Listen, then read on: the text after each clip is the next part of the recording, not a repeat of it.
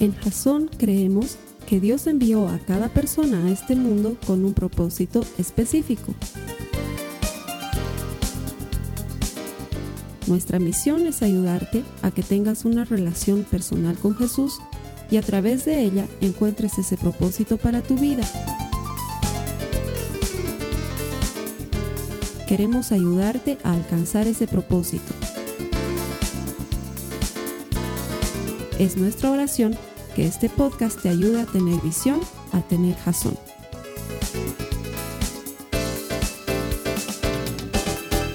Quiero darte la bienvenida a Jazón y a Jazón en línea. Estamos en medio de una serie que se trata específicamente de lo que estoy compartiendo contigo desde que existe esta iglesia. Nuestro interés es ayudar a las personas a desarrollar una relación personal con Jesús. Estamos convencidos que cuando desarrollas una relación personal con Jesús encuentras propósito para tu vida. Nadie ha venido a este mundo de casualidad, todos hemos venido a este mundo con un propósito. Encontrar ese propósito debería ser la razón de ser de nuestra existencia, porque cuando encuentras el propósito de Dios, vives una vida diferente, vives una vida a propósito. Y la serie que estamos compartiendo durante seis semanas se trata específicamente de esto. Estamos seguros, la palabra de Dios lo promete, todo el que encuentra a Dios encuentra vida. Y de eso te estamos compartiendo. Esta es la segunda semana de Jasón.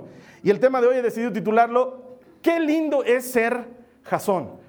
Porque cuatro años y medio atrás, un poco más, cuando mi esposa y yo estábamos con la idea de iniciar un estudio bíblico, teníamos algunas cosas bien claras de lo que queríamos hacer. Lo primero que queríamos hacer es que sea un lugar lindo. No queríamos que sea un lugar al que la gente no quiera ir porque de esos ya hay muchos. Y muchas iglesias espantan a los cristianos. Muchas iglesias le sacan urticaria a los cristianos. O utilizando una palabra menos coloquial pero más cierta, los dejan escaldados. ¿sí? La gente no quiere acercarse a la iglesia porque ha habido algún cristiano que o le ha hecho alguna macana o lo ha tratado mal o le ha salido con un versículo bíblico que lo ha hecho vivir en condenación. Y teníamos la idea de que la iglesia no debería ser así. Nuestra idea era que la iglesia debería ser un lugar lindo. Es decir, los domingos tú deberías despertarte con ganas de ir a la iglesia y no con, ay, es domingo y encima tengo que ir a la iglesia. No debería ser así. Debería ser algo bueno. Y creemos que en base a lo que el Señor nos ha mostrado y cómo hemos ido cimentando la idea de ser iglesia, podemos decir con mucha autoridad, fuera de toda obsecuencia, qué lindo es ser Jasón porque da ganas de venir a la iglesia. La iglesia es un lugar que se ha empezado a disfrutar y creemos que se puede hacer eso a partir de la palabra de Dios. La anterior semana aprendíamos que tener visión es precisamente eso. Proverbios 29, 18, si estás con tu Biblia, dice, cuando no hay visión, el pueblo se desvía. ¿Sí? Cuando no hay visión, el pueblo se desvía. Cuando no sabes hacia dónde tienes que ir, te pierdes. Muy bien, pues aquí la cosa es diferente. Aquí sabemos que una de las cosas a las que estamos yendo es a disfrutar la iglesia, a disfrutar tiempo con Jesús, a disfrutar tiempo con los hermanos, a disfrutar de linda música, a disfrutar de una buena prédica, a disfrutar, a disfrutar, a disfrutar. Se trata de que la iglesia sea algo que disfrutes. ¿Sí? Tenemos una visión clara al respecto. La semana pasada habíamos aprendido muy bien que lo que hacemos aquí en Jason es ayudar a las personas a desarrollar una relación personal con Jesús. Nuestra idea es ayudar a desarrollar una relación personal con Jesús. Por algo muy simple, porque todo el que encuentra a Dios encuentra vida. Si tú encuentras a Dios, has encontrado vida. Y esto se trata de Jesús. No se trata de otra cosa. No se trata de un super pastor, por eso estoy yo en nuestra Dante Gebel. No se trata de un super ministerio de música, por eso estoy yo en nuestra Hillsong United. Se trata de Jesús, lo cual no significa que lo vamos a hacer a la quete, lo vamos a hacer siempre con excelencia, pero de eso te voy a hablar semanas más adelante. Así que quiero que me ayudes con lo que habíamos dicho la anterior semana, que va a ser nuestro lema de todas estas seis semanas. Yo no vengo a Jasón, tú tienes que decir yo no vengo a Jasón, yo soy Jasón. Sí, una vez más. Yo no vengo a Jasón, yo soy Jasón. ¿Sí? Creemos eso firmemente. Porque cuando tú no vienes, nos quiebras medio Jasón. Es más, desgraciado, ¿por qué no vienes? Cada vez que no vienes, es una persona menos con visión y con propósito. La idea es ayudar a las personas a desarrollar una relación personal con Jesús. Y por eso creo que es muy lindo ser Jasón. Hace unos meses, meses años atrás, había una sección en un periódico local, una revista de domingo, en la que se dedicaban a hacer entrevistas poco comunes con preguntas repetidas, todas las semanas la misma pregunta, pero a distinto personaje. Y una de las preguntas que había ahí era, ¿cuál es tu palabra favorita? Y respondía el alcalde, respondía el ministro de tal, el cantante talcito, el pintor cualcito, el deportista talcito, y todos tenían distintas respuestas. Y me, gustaba mucho esa sección, era muy cortita, eran unas seis preguntas, bien personales, bien distintas, pero la que siempre me llamaba la atención era, ¿cuál es la palabra que más te gusta?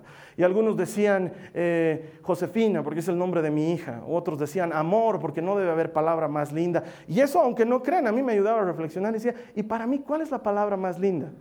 Porque los nombres de mis hijas, el nombre de mi esposa, mi nombre son súper lindos, pero digamos que no era la palabra que más me gustaba y sin embargo tenía claro algo desde muchos años atrás. Creo en mí, en mi evaluación, para ti puede ser diferente. La palabra más linda para mí es libertad. Creo que no hay nada más hermoso en esta vida que saber y vivir como libre. Es una de las cosas que no tiene precio. Y cuando leía esta encuesta siempre decía, si a mí me, hicieran la entrevista, claro, yo no soy famoso, no tendría por qué aparecer ahí, pero si a mí alguna vez me preguntaran, y para ti, Carlos Alberto, ¿cuál es la palabra más linda? Yo diría, sin pensarlo dos veces, libertad.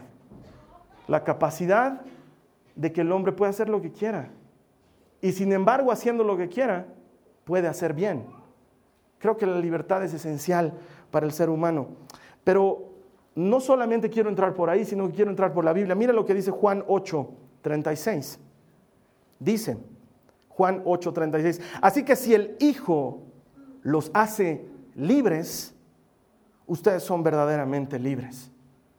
Te lo digo otra vez. Así que si el Hijo los hace libres, ustedes son verdaderamente libres. De hecho, una de las razones para las que Jesús vino a este mundo fue para darnos libertad. Probablemente una de las mejores cosas que un hombre puede tener. De hecho, la libertad es la base de nuestra relación con Dios. Porque Él pudo haber creado autómatas que lo alabaren, lo sigan y lo sirvan porque tenían que hacerlo, pero prefirió hacernos libres para que lo sigamos y lo amemos porque queremos amarlo y no porque tenemos que amarlo. Y de eso se trata una relación personal. Porque si tú estás en una relación personal con alguien que te obliga a estar en esa relación, mi hermano, mi hermana no está siendo libre. De hecho, cuando me toca ministrar un matrimonio, le pregunto a los novios, ¿están viniendo libres y sin obligación a esta ceremonia, sin que nadie los haya obligado? Porque mucha gente se casa obligada. Muchas cosas las hacemos obligadas. Y Jesús dice, todo aquel a quien yo lo haga libre es verdaderamente libre. La libertad es esencial en nuestra relación con Dios. Y sin embargo, por alguna razón, dentro del cristianismo nos hacemos más esclavos.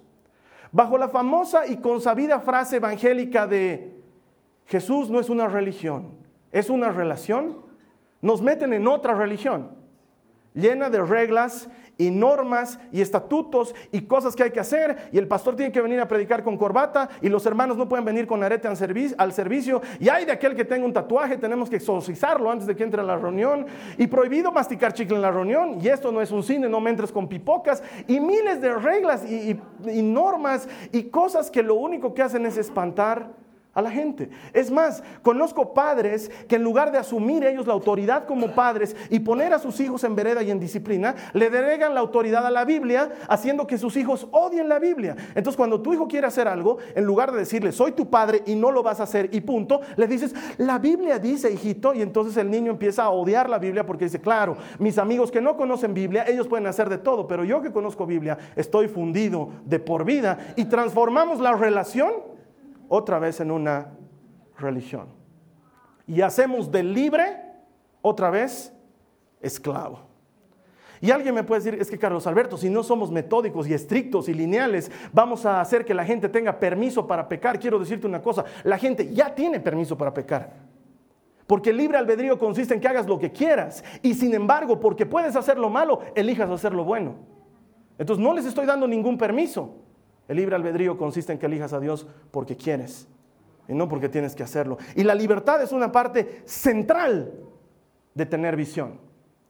No puedes tener visión para tu vida si no eres libre. De hecho, San Agustín, uno de los teólogos más importantes de la historia, dijo una frase que lo resume todo en relación a la libertad. Ama y haz lo que quieras. Ama y haz lo que quieras. La libertad en Dios tiene estrictamente que ver con el amor. Es así de sencillo. Y de eso se trata.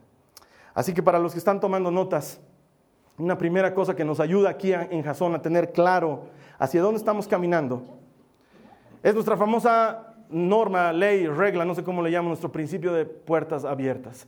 Qué lindo es tener las puertas abiertas. Aunque yo sé que, claro, como hoy día estamos a salón lleno, es hermoso porque si no nos estaríamos asfixiando. Pero no me estoy refiriendo a las puertas como tal, sino me estoy refiriendo a la libertad que deberías tener de venir o no venir a la iglesia. Es más, has debido escuchar ese famoso dicho que dice, si amas a alguien, déjalo ir. Si vuelve, siempre fue tuyo. Pero si no vuelve, nunca lo fue. ¿Has escuchado ese dicho? Yo siempre que escuchaba eso decía, eso no perías. ¿Cómo voy a amar a algo y voy a dejarlo ir? Si amas algo, digo yo, si amas algo, deja la puerta sin llave. Porque si de veras te ama, no se va a ir. Pero si no te ama, qué bueno que tiene las puertas abiertas, porque ¿qué hace ahí contigo si no te ama? Las puertas deberían estar siempre abiertas. Las puertas deberían estar abiertas en nuestras relaciones. Estar con alguien por obligación debe ser la cosa más horrible de la vida. Las puertas deberían estar abiertas entre nuestros amigos. No puede ser que seas amigo de alguien bajo cierta condición. Y las puertas de la iglesia tienen que estar abiertas. Tienes que poder venir cuando quieras y tienes que poder no venir cuando no quieras. Nadie debería enojarse por eso. Nadie debería estar tomando lista. A este hermanito viene la vez que le da la gana, ¿no? Solamente cuando hay donuts viene el hermanito. Después no. Solamente cuando hay campamento de jóvenes aparece el hermanito. Tú deberías poder venir a la iglesia cuando quieras. ¿Por qué? Porque eres libre. ¿Por qué eres libre? Porque las ovejas no son nuestras. Yo no soy el pastor de las ovejas. El pastor de las ovejas se llama Jesucristo. Mira lo que dice la palabra de Dios en Juan 10, 14. Dice, yo soy el buen pastor. Conozco a mis ovejas y ellas me conocen a mí. El dueño de las ovejas es Jesucristo. Y él hace énfasis en la relación. Las conozco y me conocen. La única forma que tú tienes de saber si eres oveja del Señor es si lo conoces y Él te conoce. Porque si no lo conoces, eres simpatizante, eres amigo, eres visitante, pero si lo conoces y Él te conoce, eres oveja del Señor. Y esta semana charlaba con una hermana que me decía, me ha hecho recuerdo mientras esta semana estaba hablando con alguien lo que has predicado la anterior semana y le he dicho, mientras tu pastor es el fulano de tal, de mí mi pastor es el Señor, no el Carlos Alberto. Y yo decía, qué bien esta hermana ha aprendido. Ya te he dicho, yo no soy tu pastor, tu pastor es Jesús. Yo soy un mozo aquí que sirve la mesa, no hago nada más. Mi trabajo es poner la comida sobre la mesa, tu trabajo es comértela, pero el pastor de las ovejas, ese es Jesucristo. Él es el pastor. Entonces, como las ovejas no son mías, no tengo que darles permiso para que entren ni para que salgan. Puedes venir a esta iglesia y puedes ir a otra iglesia. Qué cosa más rara, Carlos Alberto. ¿No tienes miedo de que la gente se vaya? No, tengo miedo de que la gente se venga. Porque al saber que aquí puede entrar y salir, la gente va a empezar a venir de otros lados. Tú puedes entrar y salir cuando quieras. Si el pasto aquí es bueno, estoy seguro que van a haber ovejas. Si el pasto es malo, anda a comer donde haya pasto bueno. Las ovejas no son mías, las ovejas son del Señor. Él es el dueño de las ovejas. Vengo de un contexto en el que había una extraña paranoia de que una oveja no salga de un lugar a otro, que no vaya de un grupo a otro, ni siquiera de visita. Lo llamaban turismo. Yo lo llamo hambre.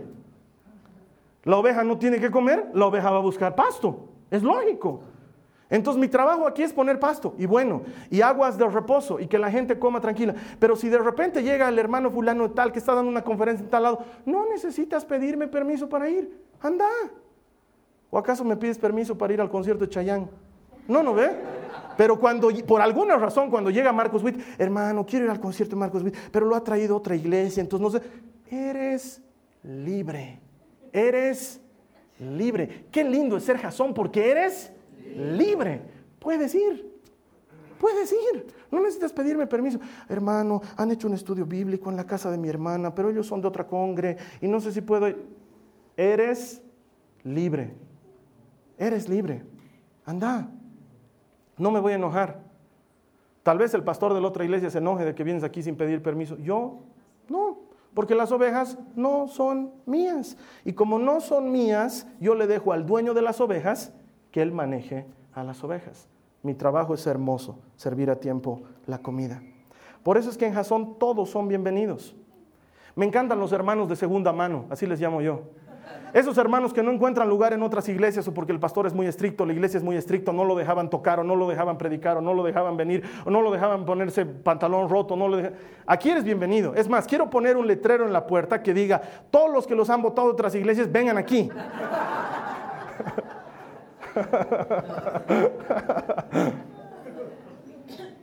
Y hay gente que me dice, hermano, ¿no tienes miedo de que la gente, de que se te llene jazón de gente conflictiva?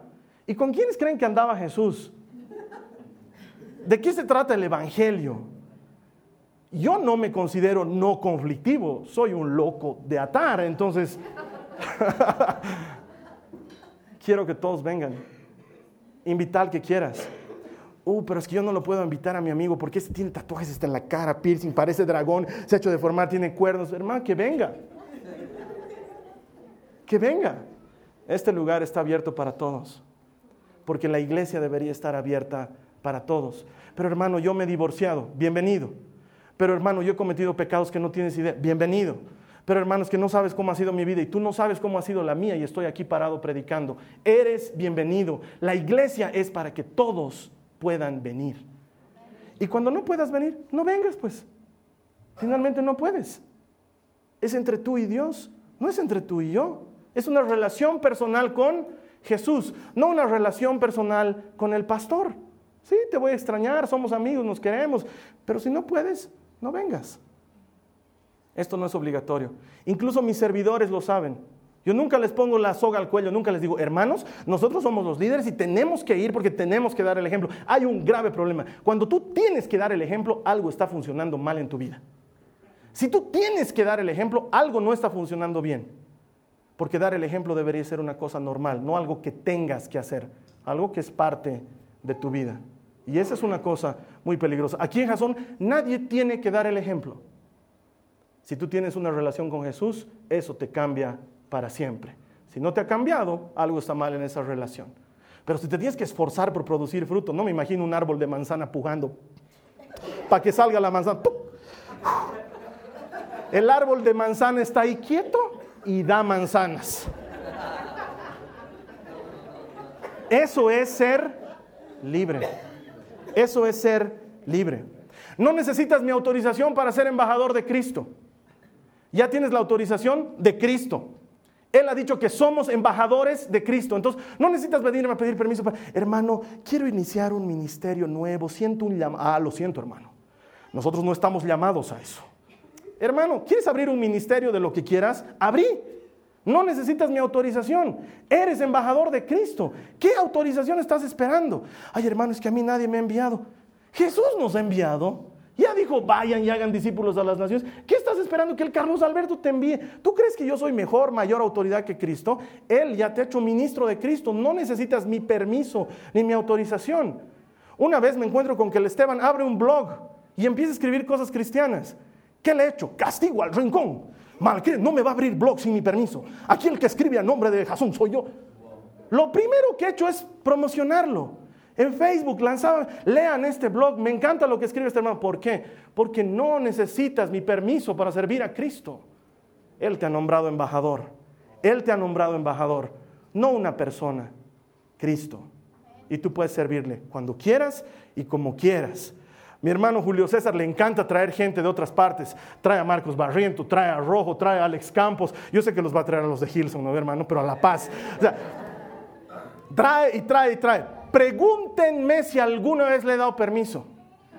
¿Yo qué tengo que ver con su plata y con sus negocios y con su visión de la vida? Yo no tengo nada que ver. Hermano, ¿quieres traerlo a Marcos? Voy, tráelo. Y a ver si predica aquí un domingo. Traigan, hagan, ministren, anuncien, proclamen. Ustedes son libres. Jasón se trata de ser libre. No necesitas mi autorización, tienes la autorización de Cristo. Él nos ha hecho libres. Así que quiero que digas conmigo, yo no vengo a Jasón.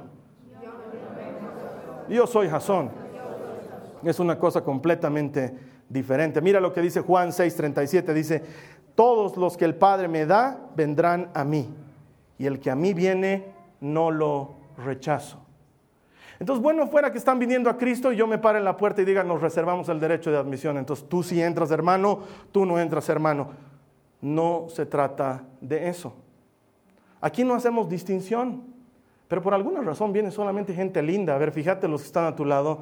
No, te prometo, no puedo explicarlo, pero al lado tuyo hay un churro o una churra. Mira, de veras, por favor, te doy permiso que mires.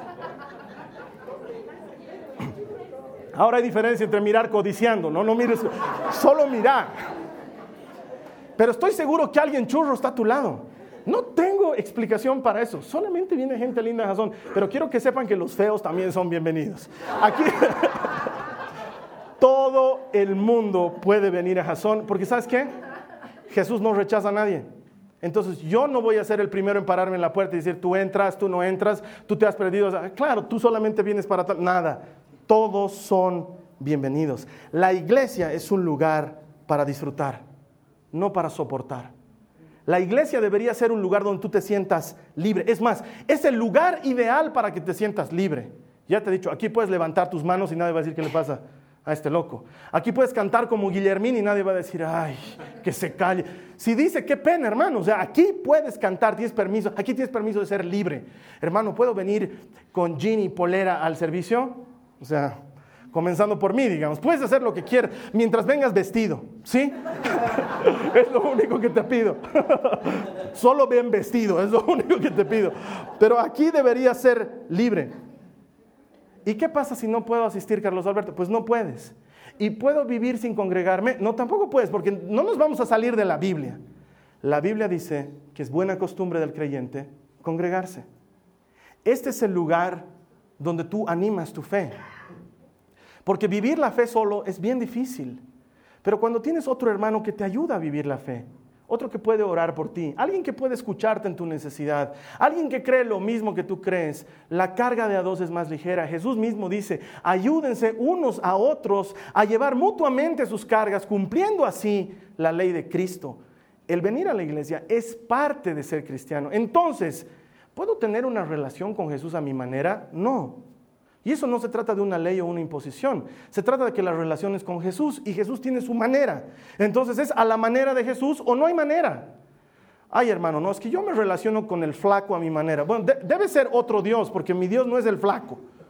Mi Dios no es, de flaco no tiene nada. Es todopoderoso. Es más grande de lo que yo puedo explicar. Y no me animo ni siquiera a pronunciar su nombre con la cochinada de labios que tengo. Y sin embargo, Él me llama hijo. La relación con Jesús no es a tu manera, es la manera de Dios. Y la manera de Dios es bien fácil. Él dice, carguen con mi yugo, lleven mi, carga, porque mi yugo es fácil y mi carga es ligera. Él quiere que seamos libres. Su estilo es muy sencillo. Para los que están tomando notas. notas. Qué lindo es ser jazón, porque qué lindo es innovar, hacer las cosas nuevas y crear cosas nuevas. Siempre me pregunto, ¿qué pasaría si Pablo viviera en nuestros días? Yo estoy seguro que Pablo tendría un blog y tendría Twitter y tendría Facebook y andaría bombardeando a medio mundo con frasecitas tales como ya no vivo yo, ahora Cristo vive en mí. Yo estoy seguro que Pablo le hubiera sacado el jugo a las cosas que hay hoy. Y por eso es que, aunque honramos con mucho respeto la tradición de la que venimos, yo tengo 23 años de ser cristiano, entonces yo vengo del alabaré, alabaré, alabaré, alabaré, conozco todas esas cosas, ¿sí? Vengo de toda esa época. Pero creo que hay que hacer las cosas nuevas. Creo que no podemos quedarnos en lo de siempre. Creo que tenemos que seguir avanzando. Creo que tenemos que seguir aprovechando. Hay hermanos que dicen, no, no hay que tocar la computadora. Pucha, si no tocas la computadora te estás perdiendo una herramienta fantástica para evangelizar a la gente. No, no hay que salir a las calles. No, claro que sí hay que salir a las calles. No, no hay que hacer conciertos que parezcan de rock. Pucha, no sé qué clase de concierto quieres que vayan los cristianos, porque si vamos a ir a alabaré, alabaré, no va a ir nadie. Ni los cristianos van a ir. O sea, algo nuevo tenemos que hacer tenemos que hacer que las cosas sean mejores y diferentes y adecuarnos a este mundo. ¿Sabes qué? Pablo era un innovador y por eso tenía tanto tanta pelea con los legalistas de su época. Porque él agarraba e innovaba. Y venían a su reunión y le decían, hermano, no estamos circuncidados, adentro, pasen nomás. Y entonces los judíos decían, ¡Ah! está recibiendo gente que no ha sido circuncidada. Pablo tenía serios problemas porque todo el tiempo estaba innovando, Todo el tiempo estaba haciendo algo diferente. ¿Saben qué, hermanos? No voy a poder llegar a la Odisea. Léanles la cartita. ¡Ah! Nos van a predicar desde carta. A nosotros antes nos predicaban en vivo y directo. ¿Sabes qué, hermano? Las cosas cambian. El Evangelio es eterno. Dios es eterno. Pero los métodos cambian. Y en Jasón amamos hacer las cosas nuevas.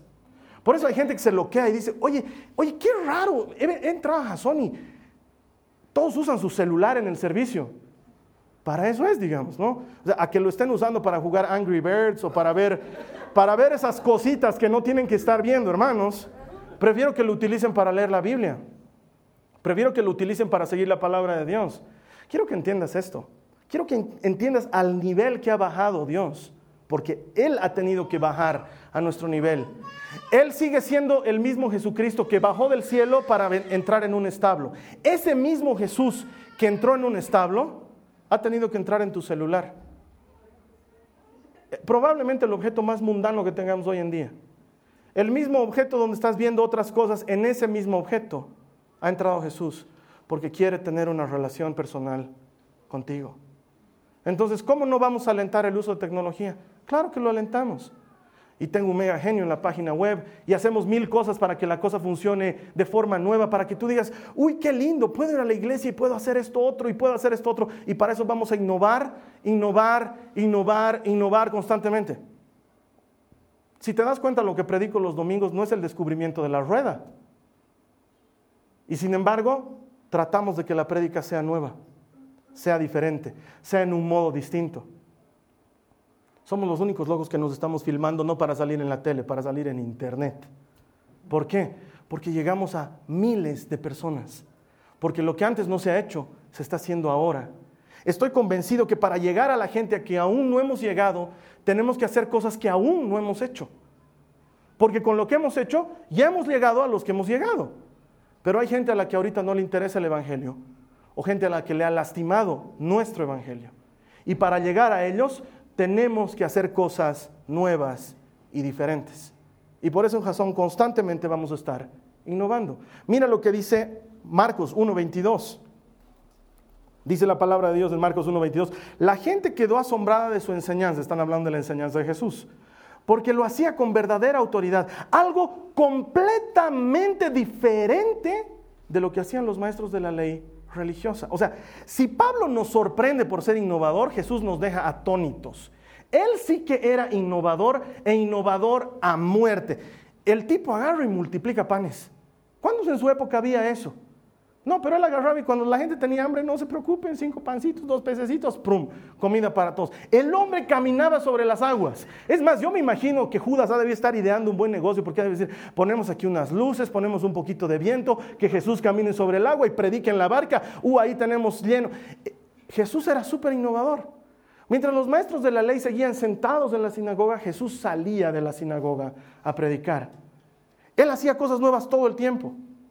Mientras habían exorcistas en su época, Jesús mandaba a los demonios dentro de los cerdos. No tengo idea para qué. Podía haberlos mandado a cualquier lado, no, pero él quería que los cerdos se desembarranquen seguramente. Ese sonido ha debido ser espectacular. No les ha debido quedar ganas a nadie más de tener demonios dentro suyo después de haber visto eso. Cerdos volando con demonios, esa es una cosa que solamente Jesús puede hacer. ¿Qué cosa para ser innovador? Señor Jesús, estoy ciego y Jesús agarra en la cara. Era mejor que no le diga que estoy ciego. Le escupió en la cara. O sea, si eso no es innovar, discúlpeme, no sé qué es innovar, pero el hombre tuvo que ir a lavarse para recuperar la vista. Cuando Jesús podía haberle tocado así, plim, y la vista habría vuelto, pero no. A él le gustaban hacer las cosas nuevas. Mientras que los fariseos y los maestros de la ley comían solamente entre ellos, Jesús comía con los pecadores. Y él iba a visitarlos a su casa. Él era el que lo iba a buscar a Saqueo, no era Saqueo el que lo venía a buscar a él. Él iba a la casa de Saqueo y se sentaba con los pecadores. Y todos decían, Jesús come con pecadores y Jesús decía, es la nueva moda. Porque si vengo a los que están sanos, nadie se sana, pero si vengo a los que están enfermos, todos se sanan. Y Jesús innovaba, innovaba, innovaba. Y nosotros queremos hacer exactamente como Él. En Jasón estamos dispuestos a hacer lo que sea mientras no sea pecado, con tal de anunciar el Evangelio de Jesús. Estamos dispuestos a hacer lo que sea. con tal de anunciar el Evangelio de Jesús. Porque hace falta cristianos que estén dispuestos a arriesgarlo todo por Jesús. Esto se trata de hacer que la gente desarrolle una relación personal con Jesús. Y para lograr eso, vamos a hacer lo que sea. Estamos dispuestos a hacer lo que sea. Acompáñame en tu Biblia, Lucas 15, 4 al 5. Dice la palabra de Dios. Si un hombre tiene 100 ovejas y una de ellas se pierde, ¿qué hará? ¿No dejará las otras 99 en el desierto y saldrá a buscar la perdida hasta que la encuentre? Y yo ahí ya le hubiera dicho, no, Jesús, estás loco. Pero él sigue. Y cuando la encuentre, la cargará con alegría en sus hombros y la llevará a su casa. Y cuando llegue, llamará a sus amigos y vecinos y les dirá, alégrense conmigo porque encontré mi oveja perdida. Con todo el respeto que, que le debo, Jesús estaba loco. Más vale pájaro en mano que cien volando. Se te ha perdido una oveja, Jesús. Quédate con las 99, no seas burrito. Porque si sales a buscar la oveja perdida, se te van a escapar las demás. No, no, no, no, no. El estilo de Jesús es diferente. Él hace las cosas nuevas, Él hace las cosas diferentes. Él arriesga todo para encontrar y rescatar lo que se había perdido. De eso se trata el Evangelio. Necesitamos hacer cosas nuevas para rescatar y encontrar lo que se ha perdido. Por eso en Jasón vamos a hacer hoy lo que podemos con lo que tenemos para que mañana podamos hacer lo que no podemos hacer hoy. Otra vez te lo explico. Vamos a hacer hoy lo que podemos con lo que tenemos para que mañana podamos hacer lo que hoy no podemos hacer. Y así ha comenzado Jasón y así va a seguir siendo. En un principio, y los hermanos que están conmigo desde que lo iniciamos saben que ni atril para predicar tenía. ¿Cuál era mi atril para predicar? Una banqueta de mi casa a la que le había prendido el brazo de una de esas cosas que sirven para poner en los escritorios papeles para que puedas anotar. Sí, eso se lo había prendido, lo había estirado un poquito más y ahí ponía mis hojas y ahí predicaba.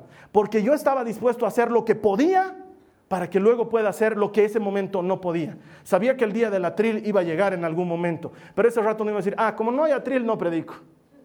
Lo siento, predicador necesita atril, aleluya. Predico sin atril, pues. Porque hoy voy a usar lo que tengo hoy para que mañana pueda hacer lo que no puedo hacer hoy. Y entonces hemos comenzado en mi casa y éramos 28. Y unas semanas más tarde éramos 36 y ya no entrábamos 36 en mi casa. Y me dolía la cabeza de tanto pensar, ¿dónde voy a meter a esta gente, Señor? No tengo la plata ni la manera de conseguir un lugar para 36 personas. Y Dios me regala algo que hasta decirles el precio que tenía que pagar me da vergüenza de tan barato que era. Donde entraban 40 personas. Si yo le digo, Señor, no podías ya darnos de 80 de una vez, o sea, siempre es apretar la cosa. No, voy a hacer hoy lo que puedo hacer hoy para que mañana pueda hacer lo que no puedo hacer hoy. Porque tú me vas a ver predicar, los que me conocen de toda la vida saben esto, yo le predico con el mismo amor, la misma pasión, la misma fuerza, las mismas ganas. A 5, a 50, a 500, a 5 mil, yo no me mido. No digo, ay, solo han venido 5 que les predique otro. A ver, no sé, tienes una charlita, Esteban, para que yo no voy a predicar a cinco. Olvídate, voy a hacer hoy lo que puedo con lo que tengo para que mañana pueda hacer, pueda hacer lo que hoy no puedo hacer. De eso se trata Jasón.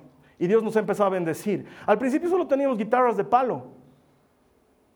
¿De dónde han aparecido los equipos? Yo mismo no me explico. De veras, hermano, no tienes idea. Y luego han aparecido los equipos y han desaparecido los músicos. ¿Y tú crees que me ha preocupado, que me ha traído algo de desvelo, que ha habido una sola noche que no haya podido dormir porque no tenía músicos? Voy a hacer lo que puedo hoy. ¿Qué puedo hoy? Tengo baterista y tengo guitarra. ¿Puedo tocar batería? Puedo tocar guitarra para que mañana pueda hacer lo que hoy no puedo hacer. Y lo vamos a seguir haciendo así siempre.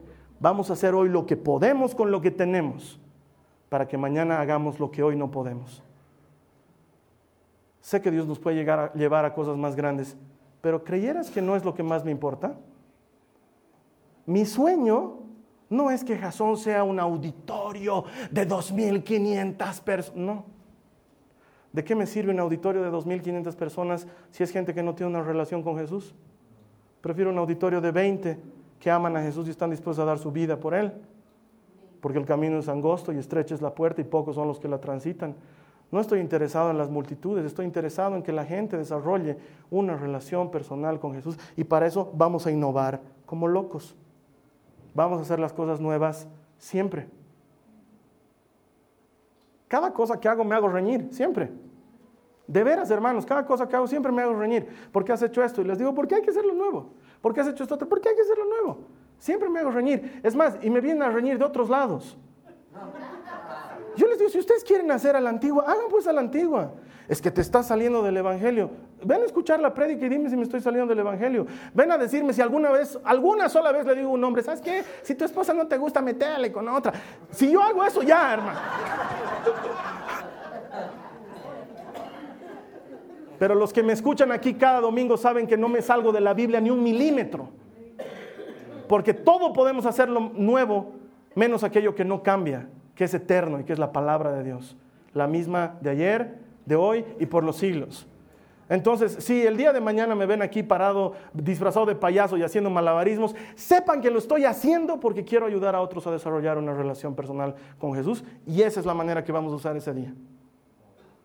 Oye, tu pastor se viste eh, de payaso. Para empezar, no es mi pastor y para seguir él se puede vestir como quiere, es libre. Ay, lo he visto a tu pastor en tal lugar. Para empezar, no es mi pastor, mi pastor es Jesús y él lo va a saber donde él quiere, es libre.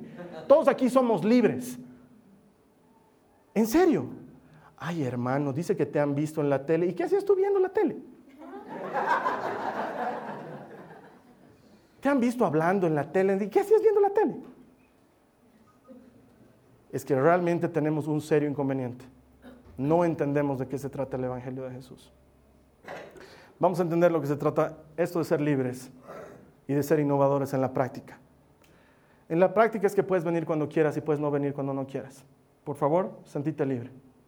¿Tienes miedo de que la gente no venga? No, de veras que no tengo miedo. De veras que no tengo miedo.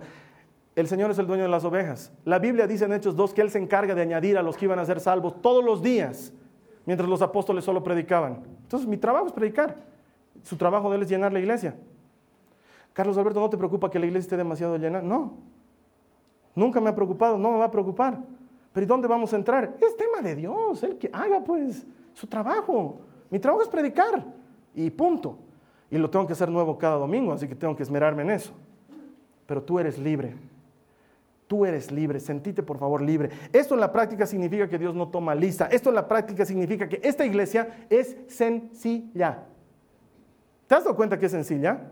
Y nos gusta que sea sencilla, no es complicada. No hay 25 pasos complicados para llegar a hablar con el pastor en consejería. No, es te acercas y te anoto y charlamos. No, nunca voy a andar con guaruras, olvídense, no me gustan los guaruras, no necesito guaruras, no soy nadie para que ande con un guarura. De veras, voy a congresos de pastores y me asignan guaruras. Le digo, has fregado, hermano, porque soy loco, vas a morirte estando a mi lado 24 horas al día. Un guardaespaldas, un mono de esos que está a tu lado cuidándote. Guarura, traducción, mono gigante.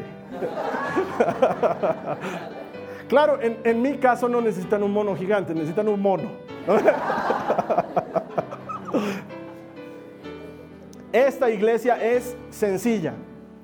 El servicio es sencillo, no hemos inventado nada nuevo. Cantamos y escuchamos una prédica y nos vamos a nuestra casa. Pero estoy seguro que es la única iglesia, por lo menos aquí en nuestro país, en la que puedes tomarte un café afuera, hay unas galletitas, puedes comer, nadie se enoja y dice, ay, esto no es cine. Ay, que si para tenerte aquí sentado tengo que darte un chupete, te doy el chupete. Voy a hacer lo que sea mientras no sea pecado con tal de ayudarte a tener una relación personal con Jesús. Entonces, si tengo que servirles choripán, les voy a servir choripán. Pero hermanos, vamos a hacer las cosas de manera que la gente desarrolle una relación personal con Jesús. Por eso nuestro servicio es sencillo. Tenemos una iglesia en línea porque somos locos e innovadores. Y nuestro servicio en línea es sencillo. No vas a encontrar nada rimbombante más que música y prédica y un grupo de gente que te va a dar la bienvenida y va a interactuar contigo, van a orar por ti y van a ayudarte en tus necesidades. De eso se trata Jason. Así que constantemente nos andamos preguntando, ¿cómo podemos atraer a otra gente con nuestro mensaje? ¿Qué cosa nueva podemos hacer? ¿Qué cosa diferente que no se ha hecho ahora podemos hacer para, ayudar a las personas a desarrollar una relación personal con Jesús? Porque nos sigue resonando en la cabeza y en el corazón lo que dice Proverbios 8:35.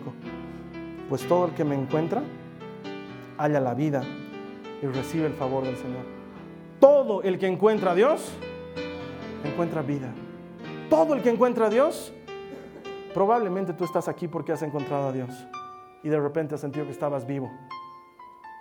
Y qué distinto es vivir cuando estás vivo que vivir medio muerto. Por ahí, sin destino, sin propósito, sin saber a dónde estás apuntando.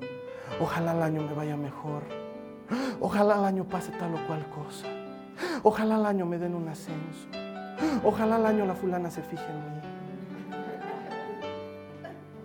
Cuando es distinto vivir con propósito. Es distinto hacer las cosas con intención. Saber a qué te ha llamado Dios. Todo el que encuentra a Dios encuentra vida. Después de escuchar esto, no me puedes negar. Qué lindo es ser Jesús. Debe ser de las cosas más lindas que hay en la vida. Vamos a orar. Vamos a orar. Cierra tus ojos. Ayúdame a decirle al Señor, Señor, hazme libre. Porque la libertad es algo que tú eliges, Él ya te la ha dado, pero dile, Señor, hazme libre, ayúdame a vivir como libre. ¿De qué me sirve que me hayas hecho libre si sigo viviendo como esclavo? Ora conmigo, dile, Señor, ayúdame a vivir como libre. Ayúdame a vivir en libertad, a disfrutar de la libertad, a caminar en libertad, a no vivir como una perseguidora, como si alguien estuviera detrás de mí. Soy libre. Respiralo mientras lo dices, créelo. Soy libre, soy libre. Tú me has hecho libre. Tu palabra dice que todo aquel a quien tú haces libre, libre es. En verdad, yo soy libre. Díselo al Señor Jesús. Yo soy libre. Tú me has hecho libre. Y te doy gracias. Señor, desperta mi creatividad. Ayúdame a ser creativo.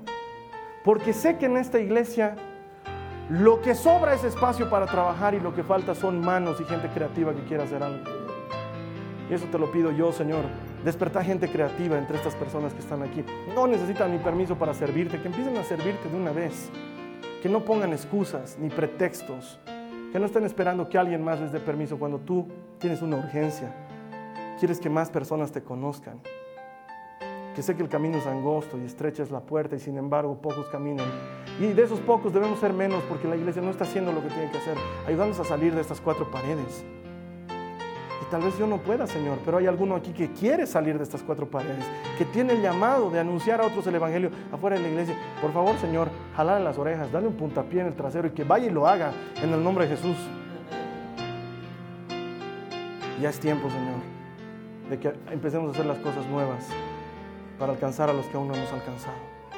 Te doy gracias por esta iglesia, te doy gracias por esta gente fiel, Señor. Fiel en todo lo que tú les estás enseñando. Caminan en tu palabra y su anhelo es agradarte.